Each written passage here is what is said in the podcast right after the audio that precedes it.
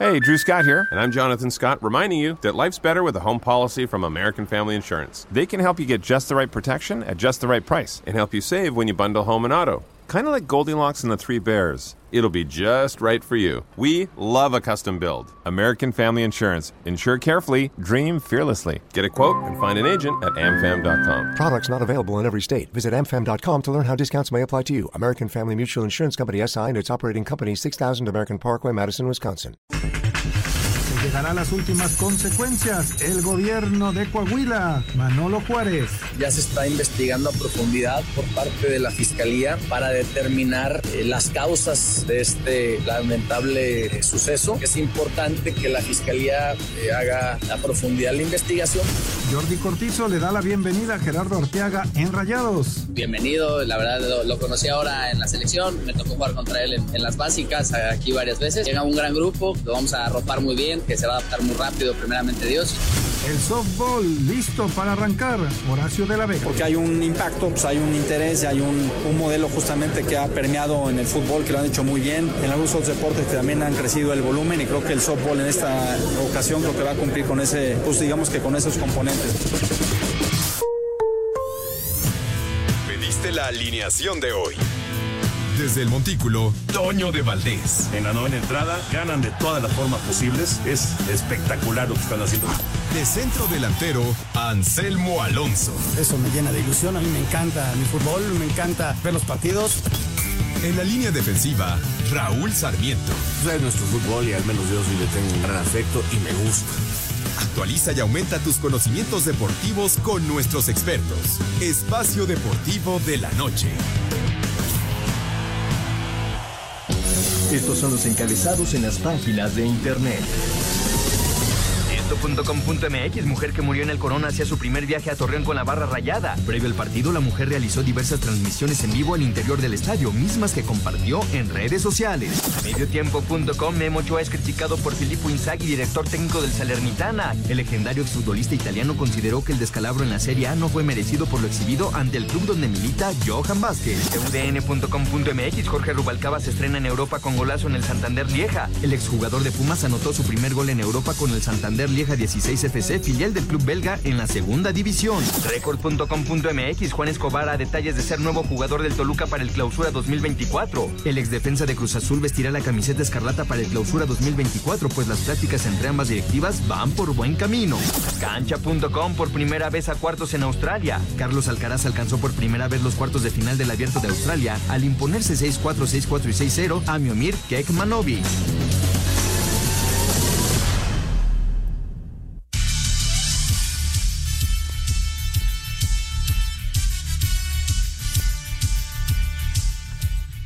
¿Cómo están? Bienvenidos a Espacio Deportivo de Grupo Asir para toda la República Mexicana. Lunes, hoy es 22 de enero del 2024. Saludándoles con gusto Anselmo Alonso, Raúl Sarmiento, el señor productor, todo el equipo de Asir Deportes y de Espacio Deportivo, su servidor Antonio de Valdés. Gracias, Lalito Cortés, por los encabezados. Lalo en la producción, Paco Caballero en los controles, Rodrigo Herrera, Ricardo Blancas en redacción. Abrazo para ellos. Anselmín, te saludo con gusto, Anselmo dos jornadas en el fútbol mexicano. Ya platicaremos de todo el tema de la jornada, los que se ven bien, los que no se ven tan bien, pero caramba, que se empañe y que se viva pues un momento tan dramático, tan lamentable, tan triste como el que se presentó en el Estadio Corona, pues siempre eh, evidentemente provocará pues que haya pues una, una sacudida ¿no? en el fútbol es, eh, es difícil establecer y las autoridades allá en, Torreón pues tendrán que eh, realmente establecer qué fue lo que sucedió. Era un loco, era, era un, una persona eh, que, que perdió el control, era una persona que malintencionada, la que atropella a estos aficionados de Monterrey. Las autoridades tendrán que investigarlo, Anselmo, pero desgraciadamente empaña lo que es el, fútbol mexicano y lo que es la Liga MX, ¿no? ¿Cómo estás, Anselmo? Me da mucho gusto saludarte, Toño. Muy, muy buenas tardes, noches. Un abrazo para Raúl, para Jorge, para toda la gente, Paco, a Lalo, a toda la gente aquí en Asir y gracias al público. Desgraciadamente, en lugar de estar hablando de cuestiones futboleras, estamos hablando de este tema. Y es un tema muy delicado, es un tema en donde pierde la vida una señora y dos personas más están este, graves. Esperemos que salgan de esto. Y en donde la investigación tiene que ser a fondo para deslindar responsabilidades. Lamentablemente es alrededor de, la, de las instalaciones de un centro deportivo en donde había hubo una buena entrada en, en, el estadio, la gente iba saliendo, había pasado ya un rato y viene este accidente eh, y esperemos los resultados. Lamentablemente pierde la vida una persona, una señora y pues hay que hablar de esto, Toño, y tratar de que los protocolos de seguridad no aflojen, tratar de que la liga, los equipos... Ahora es diferente a una bronca. No, no, estoy de acuerdo. O sea, no, Sin embargo, una, es una, una sacudida. Es porque sí ya hay un muerto. No, no, no, y tiene que haber seguridad y... Eh, los... Por eso te hablo de los protocolos sí. de seguridad. Sí, sí, sí. Antes, durante y después de los partidos. Uh -huh. Hasta que la gente ya se vaya. Entonces, hay que, hay que apretar esos protocolos y si hay algún culpable dentro del medio futbolístico, pues hay que castigarlo y hacer las investigaciones adecuadas.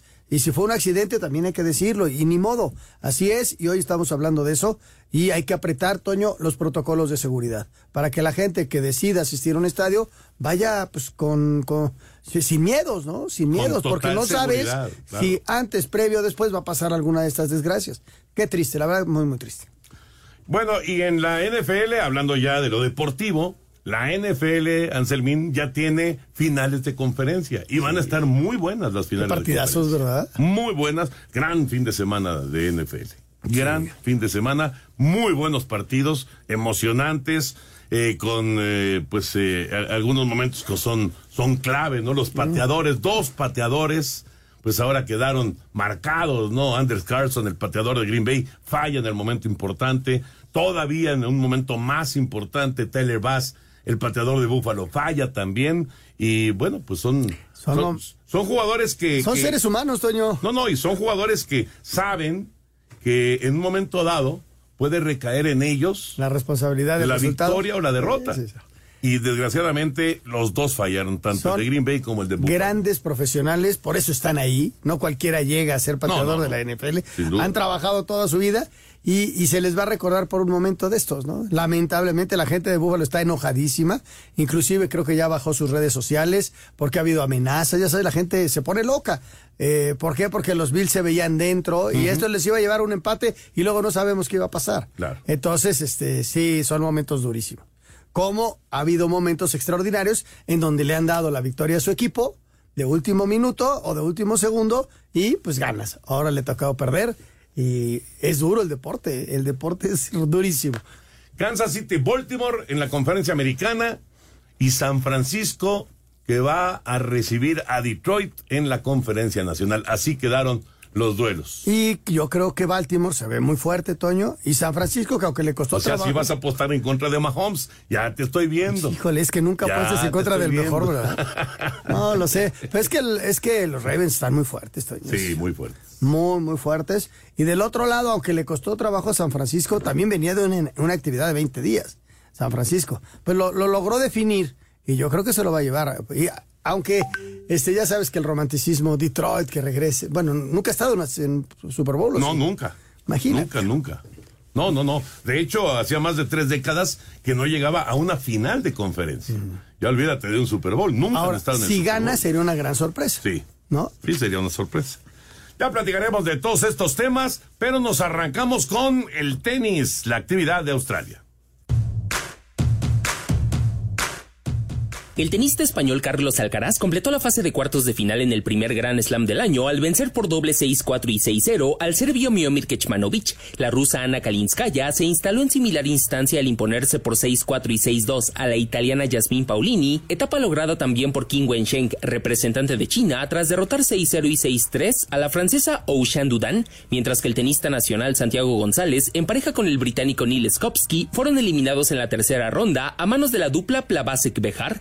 En punto de las 21.30 horas de este lunes, tiempo del centro de México, Novak Djokovic y Taylor Fritz disputarán el primer boleto a semifinales. Asir Deportes, Edgar Flores.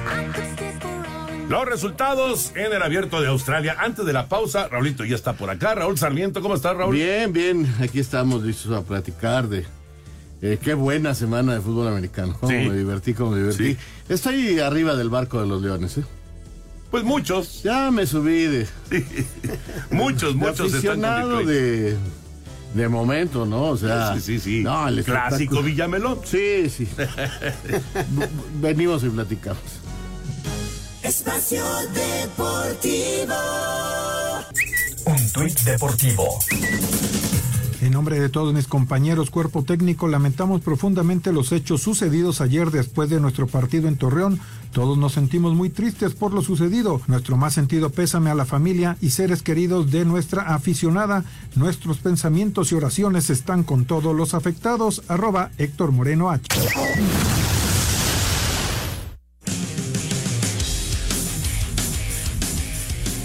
De la mano de su mariscal de campo Lamar Jackson, los Cuervos de Baltimore derrotaron a los Tejanos de Houston 34 a 10 para avanzar a la final de la Conferencia Americana de la NFL. Jackson terminó con 152 yardas por aire, con dos pases de anotación y por tierra corrió para 100 yardas, con dos anotaciones. Aquí sus palabras. En la segunda mitad queríamos sumar puntos, mover la pelota, mover las cadenas. Empezamos a parecernos a nosotros mismos, empezamos a anotar y eso llevó a la victoria, pero todavía no podemos celebrar, todavía nos falta un juego para llegar al Super Bowl. Por su parte, los 49 de San Francisco, en un partido cerrado y de volteretas, derrotaron en casa 24 a 21 a Green Bay para avanzar a la final de la Conferencia Nacional, gracias a una anotación por la vía terrestre y de 6 yardas de su corredor, Christian McCaffrey, faltando un minuto y 11 segundos del cuarto cuarto. Al final, McCaffrey anotó en un par de ocasiones a Sir Deportes Gabriel Ayala. Los Leones de Detroit están de regreso después de 32 años a una final de la Conferencia Nacional, luego de vencer 31 a 23 a los Bucaneros de Tampa Bay. Jamir Gibbs con una corrida de 31 yardas a la zona de anotación y un pase de touchdown de 9 yardas de Jared Goff a Monra St. Brown le dieron el triunfo a Detroit sobre Tampa Bay. Escuchamos al coach de los Lions, Dan Campbell. Iremos al juego de campeonato de la Conferencia Nacional con este grupo de muchachos y a ellos les encanta el fútbol. Juegan al fútbol y eso es lo que respetan. Respetan a sus compañeros de equipo y nada más. Cuando eres capaz de preocuparte más por la persona a tu lado que por ti mismo, puedes hacer cosas muy especiales. Y ahí es donde estamos con este grupo. Los jefes de Kansas City estarán en su sexta final consecutiva de la conferencia americana tras vencer a los Bills de Buffalo 27 a 24. El pateador de los Bills, Tyler Bass, falló un gol de campo de 44 yardas cuando quedaban un minuto y 47 segundos del último cuarto. Patrick Mahomes lanzó dos pases de touchdown para el ala cerrada Travis Kelsey. Para Sir Deportes, Memo García. Ahí está el reporte completo de lo que sucedió sábado y domingo en la NFL. ¿Tus favoritos, Raúl?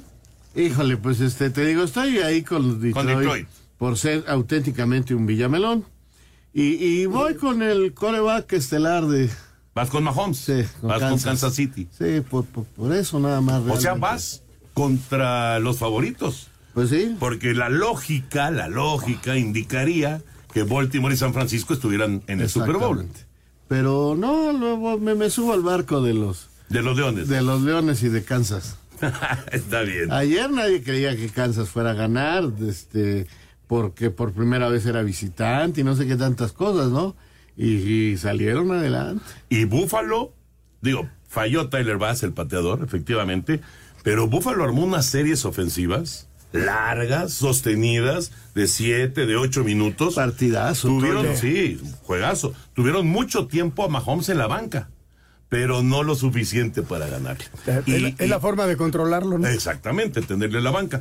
Y, y ahora Búfalo tiene ataque terrestre con el nuevo coordinador ofensivo. Le gusta eh, hacer mezcla y correr y también pasar, pero correr mucho. Tiene a Josh Allen, el coreback, que como corredor también es buenísimo, anotó dos veces por tierra.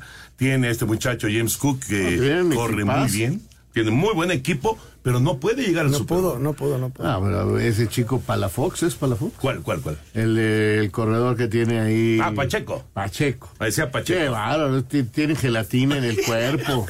Salía. Siempre está acelerado, siempre ¿verdad? está- sí, sí, sí. O sea, o sea, y, y lo van a tlaquear y como que se dobla, quién sabe cómo se hace y pasa y encuentra unos huecos extraordinarios. Es muy bueno.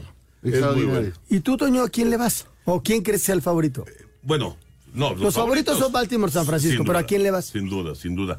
Ah, yo creo, yo creo que tiene más chance de ganarle Kansas City a Baltimore que Detroit a San O Francisco. sea, vas a ir con el, con el mejor, con Mahomes. Voy a ir con Mahomes Y voy ¿Le a ir apostarías en con nuestra quiniela? No.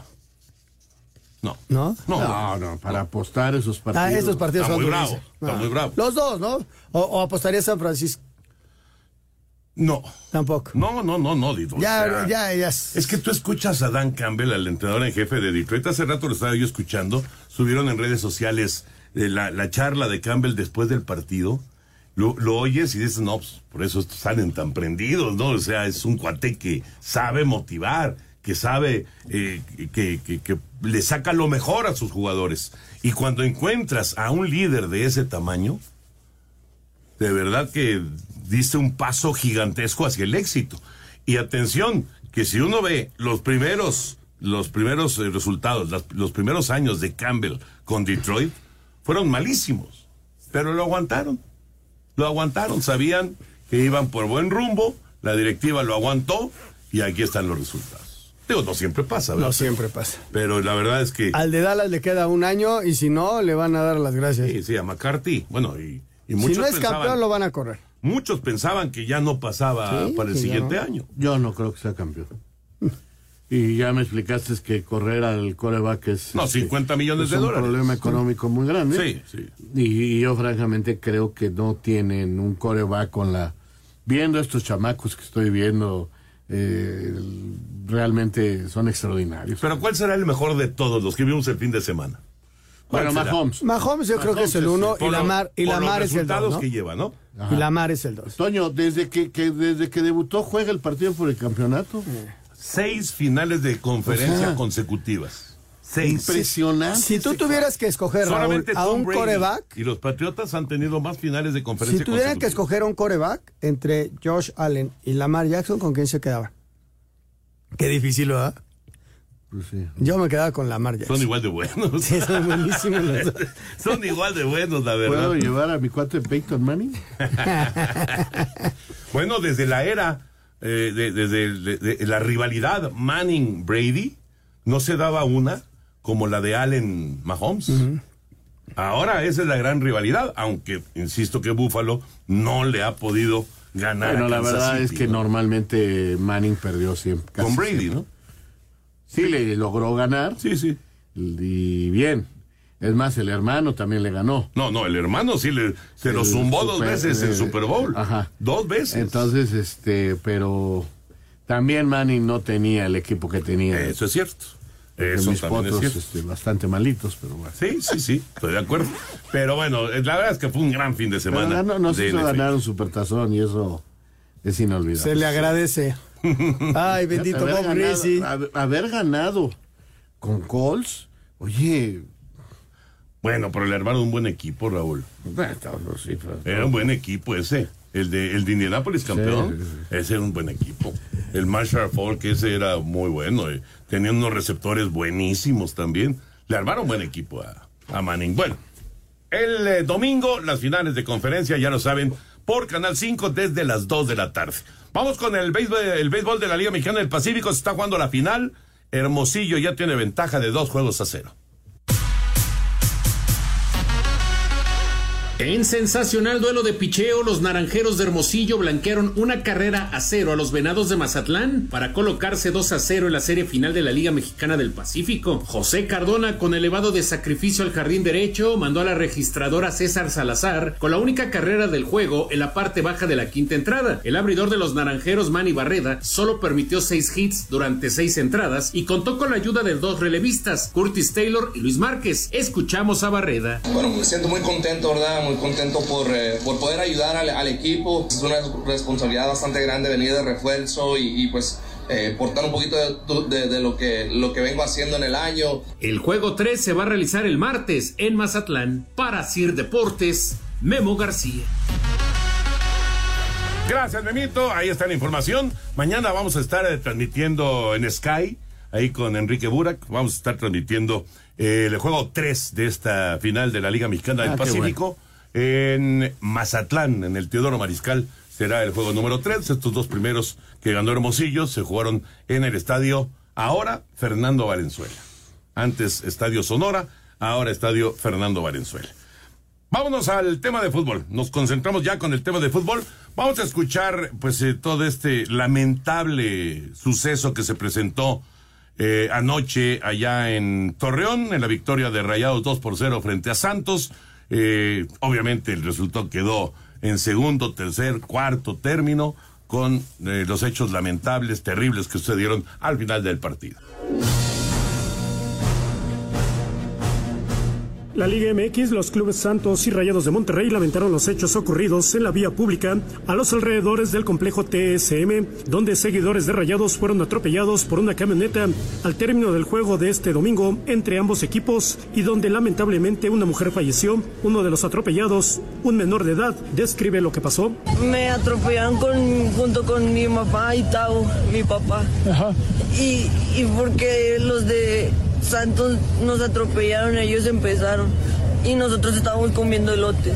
Los dos clubes a través de un comunicado dijeron que ya se pusieron en contacto con los afectados para recibir la atención médica adecuada, así como con las autoridades competentes. Por su parte, el presidente ejecutivo de la Liga MX, Miquel Arriola, informó a través de sus redes sociales que este lunes a primera hora una comitiva de la liga encabezada por el director de seguridad, Héctor Canchola, se iba a reunir con la directiva de Santos para tener de primera mano toda la información relacionada con este suceso y una vez que se esclarezcan los hechos y se deslinde responsabilidades por parte de las autoridades competentes, la liga actuará en consecuencia. Asir Deportes Gabriel Ayala.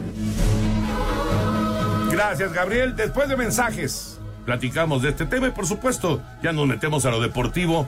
Eh, la jornada 2 de la Liga MX que dejó el partido pendiente de Pachuca en contra de León. Varios equipos han arrancado con par de victorias. Regresamos, espacio deportivo de la noche. Espacio Deportivo. Un tuit deportivo. Jürgen Klopp invitó a Esteban Goran Eriksson a que cumpla su sueño pendiente dirigir a Liverpool. El exfutbolista sueco sufre de cáncer terminal y sueña con entrenar en Anfield. Jürgen Klopp lo ha invitado a sentarse en su despacho y hacer un día de su trabajo arroba mercado-inglés.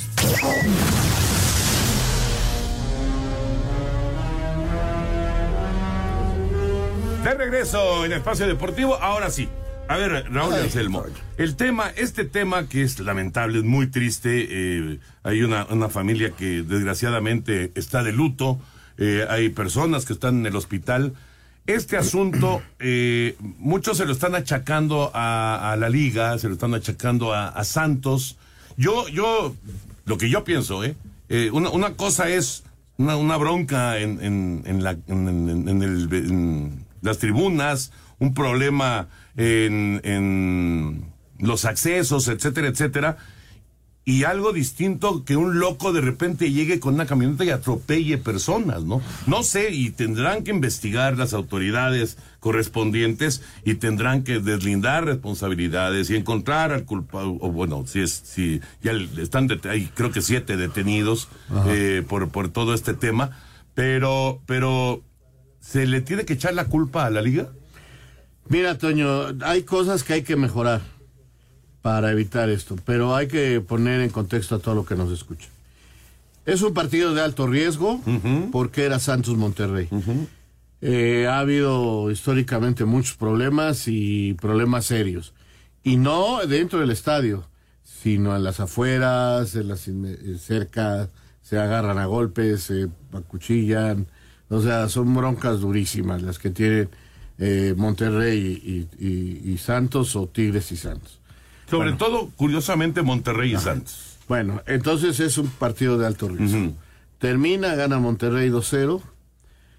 Sacan a la gente de Monterrey inmediatamente del estadio. Eso me sorprendió porque antes los dejaban ahí media hora, que se desalojaran los inmuebles y luego sacaban, ¿te acuerdas? Sí. Veo que ha cambiado el protocolo porque ahora lo sacaron inmediatamente.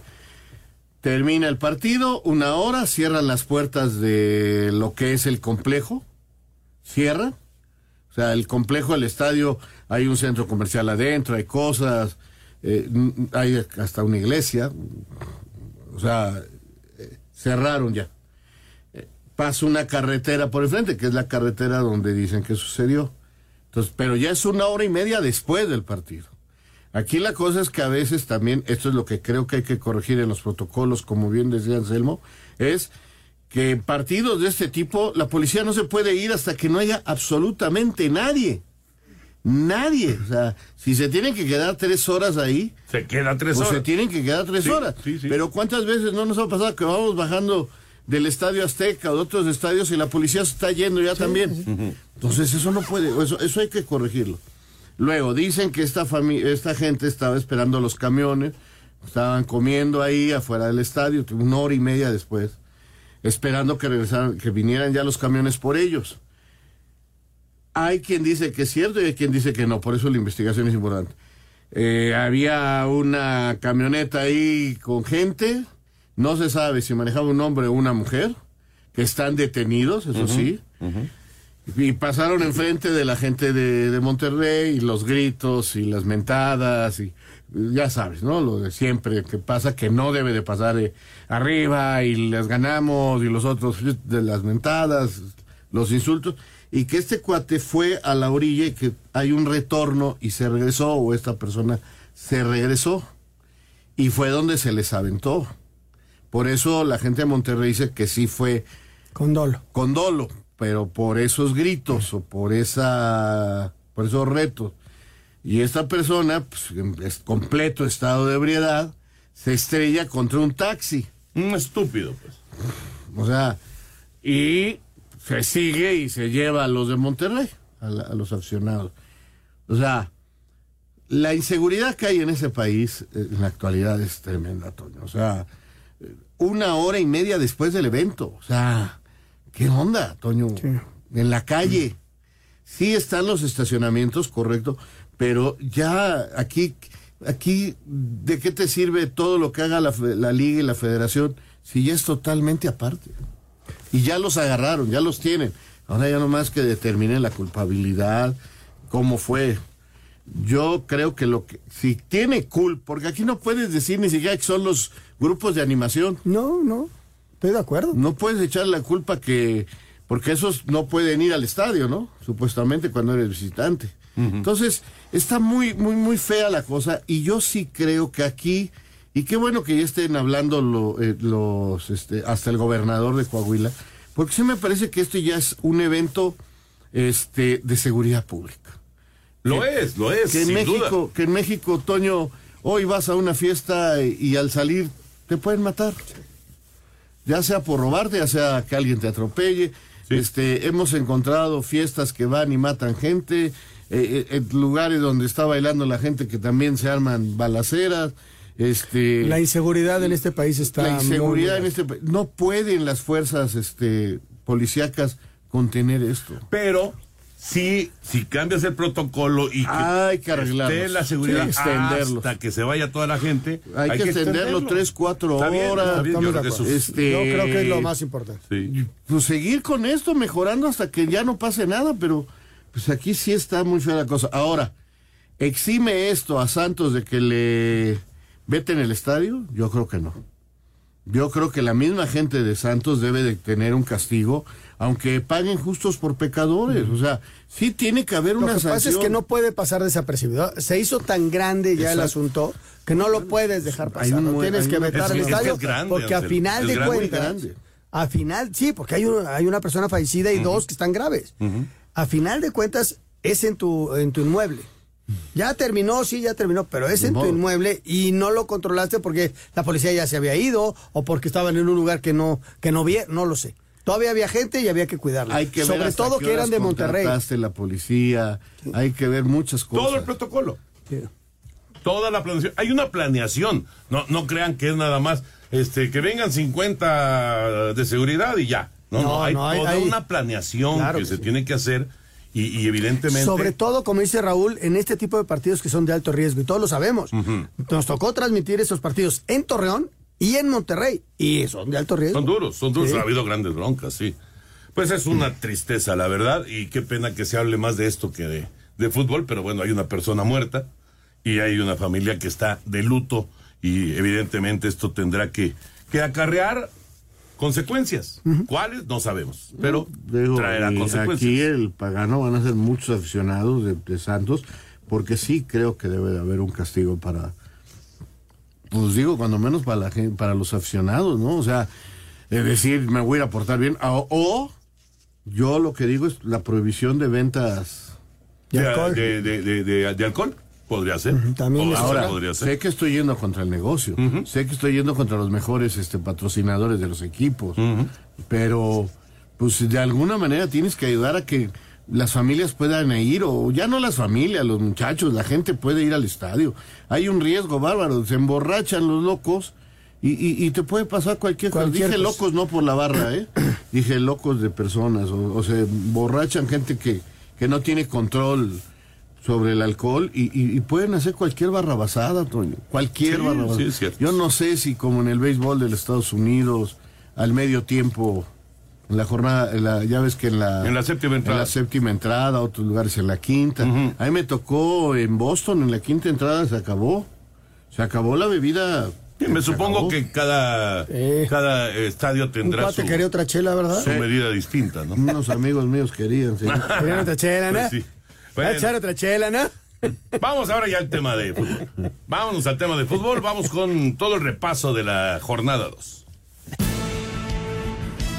La jornada 2 del clausura 2024 de la Liga MX trajo la segunda victoria del América, Chivas y Cruz Azul que continúan sin ganar y la fractura de costillas de Rogelio Funes Mori en el juego de Pumas ante el Atlético de San Luis y el partido pendiente entre Pachuca y León que se jugará el miércoles 7 de febrero en el Hidalgo. La jornada arrancó el pasado viernes en el Cuauhtémoc con el triunfo del Necaxa 2 a 1 ante el Puebla. En el Alfonso Lastras el Atlético de San Luis le pegó 3 a 1 a los Pumas. La mala noticia para el equipo felino fue que su delantero Rogelio Funes Mori sufrió una fractura de dos arcos costales, lo que derivó en un neumotórax, por lo que fue intervenido quirúrgicamente. El club informó que su recuperación dependerá de la evolución de dicha lesión. Por su parte, Juárez y Cruz Azul dividieron puntos al empatar a cero en la frontera. El sábado en el Nemesio 10, Toluca, viniendo atrás en el marcador, goleó 4 a 1 a Mazatlán. Alexis Vega no fue convocado para este partido, por lo que se espera su debut ante Puebla en la jornada 3 o contra Chivas en la 4. Habla el técnico de los Diablos, Renato Paiva. Valoro otra vez, otra vez la personalidad del equipo porque empezó perdiendo tal como en Querétaro y valoro mucho la personalidad del equipo, la ambición, buscar el resultado, pero buscar el resultado con nuestras formas, no a lo, a lo desesperado. Entonces fue esa la idea. En el Azteca, América consiguió su segundo triunfo al vencer 2 a 0 al Querétaro. En el Jalisco, Atlas y Tijuana empataron sin goles. El domingo en el Universitario, Tigres le pegó un gol a cero a las Chivas. Kate Cowell hizo su debut con el rebaño al entrar de cambio al 62. Pese a la derrota, al técnico Fernando Gago le gustó el desempeño de su equipo. El partido me gustó muchísimo. El equipo jugó muy buen primer tiempo. Tuvo casi eh, siete situaciones claras de aproximación para poder definir en el primer tiempo. Tuvo creo que cuatro o tres en el segundo, y si no me quedo corto. Eh, tenemos que ajustar siempre, ganando o perdiendo. En un detalle ellos llegaron y hicieron el gol. Y en el TSM, Rayados le pegó de visitante 2 a 0 a Santos. Asir Deportes Gabriel Ayala. Gracias, Gabriel. Ahí está el reporte completo de la jornada 2 del fútbol mexicano. Detalles rápido de la jornada antes de ir con Lalo Bricio, Raulito Pues Anselmín. eh, creo que los mismos importantes, los grandotes, siguen bien. Ganaron América, ganó Tigres, ganó Monterrey. San Luis se sigue mostrando como un equipo competitivo. Y, y la sorpresa creo que viene siendo Necaxa, eh, ganando otra vez. Este, nadie esperaba este inicio de los rayos, pero están con seis puntos ahí. Bien, ganando de último minuto otra vez, pero ganando y vale. Entonces, este, abajo, pues este Cruz Azul no termina de caminar. Chivas, pues sí, juega bonito, pero pierde. Y este, debutó Cadwell, falló dos goles, Toño. Sí, lo vi, lo vi. Estaba yo Pero- narrando el americano, pero. Porque, lo- porque nar- juega, juega bien, juega bonito Chivas. No, Chivas dominó gran parte del partido Pero, a Tigres. pero, se defiende mal. Sí. Oye, complementando rápido para ir con Lalo Bricio, Toluca levanta la mano, 4-1 a Mazatlán. Bueno, a ver, a ver si se vuelve, porque se parece al equipo, ¿no? De, de Ambriz. De local te goleo, Sí, soy fuerte, de visitante. visitante, Sí. empató de último minuto con, con Querétaro, a ver. Ahí está, pero ahí está levantando la mano. Y Atlas, que no hace gol. Llegó quién sabe cuántas veces, no pudo hacer el gol, el Atlas. Y Necaxa, viniendo de atrás, aparece Cambindo, que va a hacer muchos goles, es un, un tipo muy, muy fuerte. y entró como anillo al dedo. Y ahora viene un partido durísimo. Viene más bien una semana muy dura para el Necaxa, porque se recibe al campeón, vienes a jugar contra Pumas y vas a Juárez. Está una semana bien dura. A ver cómo le va al Necaxa. Lo de Arteaga, importante que llega a los Rayados del Monterrey. Brian Rodríguez parece que se va de la América. Ya lo estaremos platicando A la en los siguientes Fiorentina. días. A, a la Fiorentina. Y eh, Lalito Bricio está con nosotros, mi querido Lalo, en arbitraje. ¿Qué nos platicas? ¿O, o te vas a ir directamente con ¿Hasta el, España? con el Real Madrid? Como ustedes quieran. Mira, nada más me gustaría mencionar que en el fútbol mexicano nos prometieron algo así como que en Dinamarca, he oído algo así como que hacen promesas que vamos a hacer como Dinamarca en otros aspectos. Bueno, que en el arbitraje el VAR se iba a controlar de manera central desde Metepec. Y bueno, en el Atlas Cholos no lo pudieron controlar ni siquiera desde el estadio, con el camioncito allá afuera, ¿no? Fue vergonzante. Se queja el Atlas porque tal vez al minuto 15, 14 tuvo que haber sido expulsado Cristian Rivera, pero como no funcionaba el bar, como no funcionaba el camioncito y estaban comunicándose con a la antigüita, con casi por celular, pues falló, falló nuestro querido bar y ya no digamos que se controla desde Metepec, no se controla ni de- ni desde desde, desde el camioncito, ¿no? Ahora, yo entiendo que hay imponderables, ¿no? Que en la tecnología, pero de repente nos prometen que vamos a ser del primer mundo y seguimos siendo del tercero.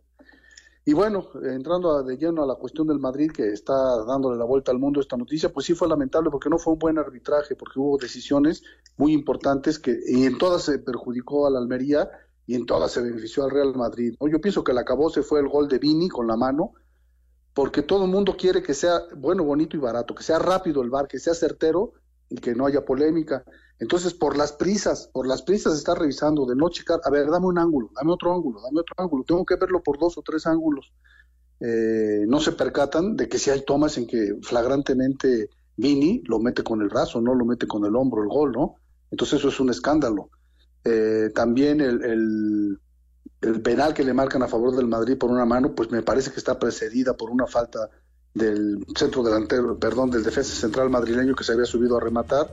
Y el único claro pues es el, gol que le aluda a la, Almería, pero te queda la duda porque el árbitro, la falta ocurre a, a media cancha y el árbitro está a tres metros de la jugada y no se da cuenta del manotazo que le propinan al jugador madrileño en la cara. No viene el avance, cae el gol de Almería y lo tiene que anular el árbitro por intercesión del VAR, ¿no?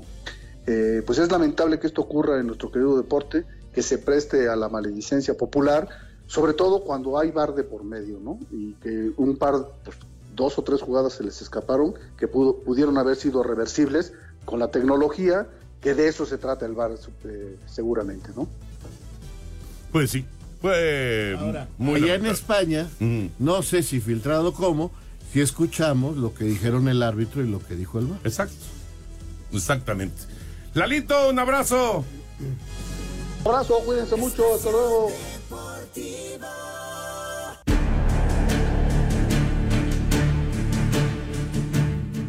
Andrés Guardado ya no entró a la convocatoria de Manuel Pellegrini para el duelo frente al Barcelona. Sin embargo, utilizó por última vez el uniforme del Betis previo al inicio del juego para ser recibido en el césped con un pasillo conformado por elementos del Betis y el Barcelona, mientras en las tribunas era ovacionado y se coreaba su nombre.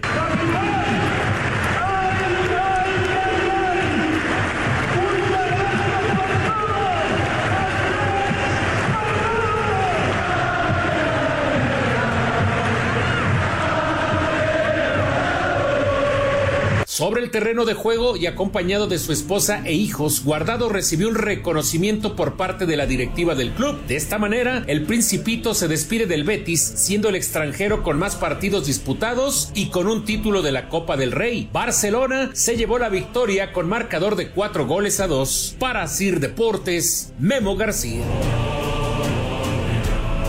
Esas son despedidas, Raulito Anselmín. Esos son homenajes. La verdad, muy bien. Mis respetos para la gente del Betis y para la afición del Betis.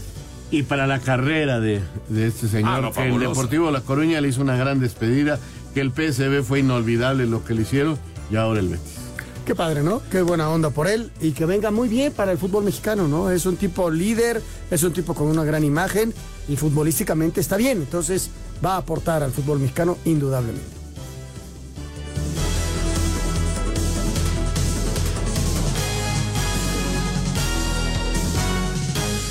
Espacio Deportivo. Un tuit deportivo.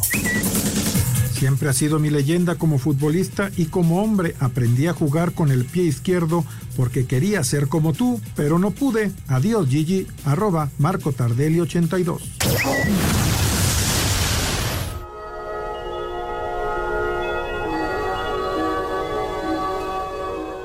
A la edad de 79 años, debido a un infarto, falleció Luigi Riva, conocido como el retumbo del trueno, máximo goleador histórico de la selección de fútbol de Italia, con la que fue subcampeón del mundo en México 70. Gigi, como también era llamado, marcó 35 goles en 42 partidos con la Zurri, dos más que Giuseppe Meazza y cuatro más que Adolfo Balloncheri. Es recordado por marcar un tanto ante Alemania en el partido del siglo Riva, tiro ed è gol! Riva, Riva ha segnato 3 a 2 per l'Italia. Sta per scadere il primo tempo supplementare 3 a 2, ha segnato Riva. También le anotó a México en cuartos de final. Fue figura de Cagliari al que llevó al único título en su historia en la temporada 1969-1970. Para Sir Deportes, Ricardo Blancas.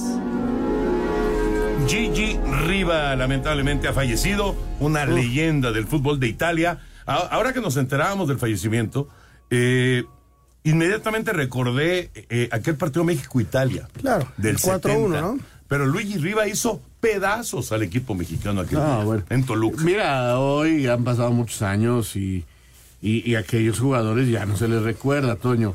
Lo de Beckenbauer lo recordamos ahora por su fallecimiento, pero Riva es a la fecha el máximo goleador de la selección de Italia y en esos entonces era el mejor centro delantero, centro delantero que había, o sea, porque Brasil jugó sin centro delantero, porque este Müller se- en el Mundial del 70 es cuando aparece, aunque es campeón de goleo. En 74. Es en, 30 en 74, pero ahí es donde aparece. Pero en esos momentos llegó a ser el mejor centro delantero del fútbol mundial. O sea, o como Lewandowski, pues a lo mejor a Lewandowski en 25 años nadie lo recuerda, ¿no? O 40. Porque, porque hubo muchos muy buenos, o no sé, pero, pero Luigi Riva llegó a ser el mejor centro delantero del mundo. En un equipo extraordinario, ¿no? De esa Italia era. No, bueno. A ver, recordamos nombres. Sandro Mazzola, Gianni Rivera, Giacinto Facchetti, Albertosi. Albertosi el portero, Altobelli. eh, Burnich, Burnich. el goleador Boninseña. Boninseña. No, no, era un equipazo. Era un Nada equipazo. más. Finalista Nada de, más de se México. encontró 70. con el Brasil más fuerte de todos los tiempos. De- sí, exactamente. Qué varo, qué. Qué y bonito. no tenía centro delantero nominal. Ujú. Sí, Para los cierto. tácticos. Sí, porque no ahí era- se las era- dejo. Porque hoy de repente. Tostado no era, ¿verdad? Ahí de repente te dicen, no, oye, ¿por qué Guardiola juega sin centro delantero? Bueno, ahora lo hace con Haaland, pero hubo tiempo que, Que no, lo- que no había. no le gustaba, ¿no? Sí.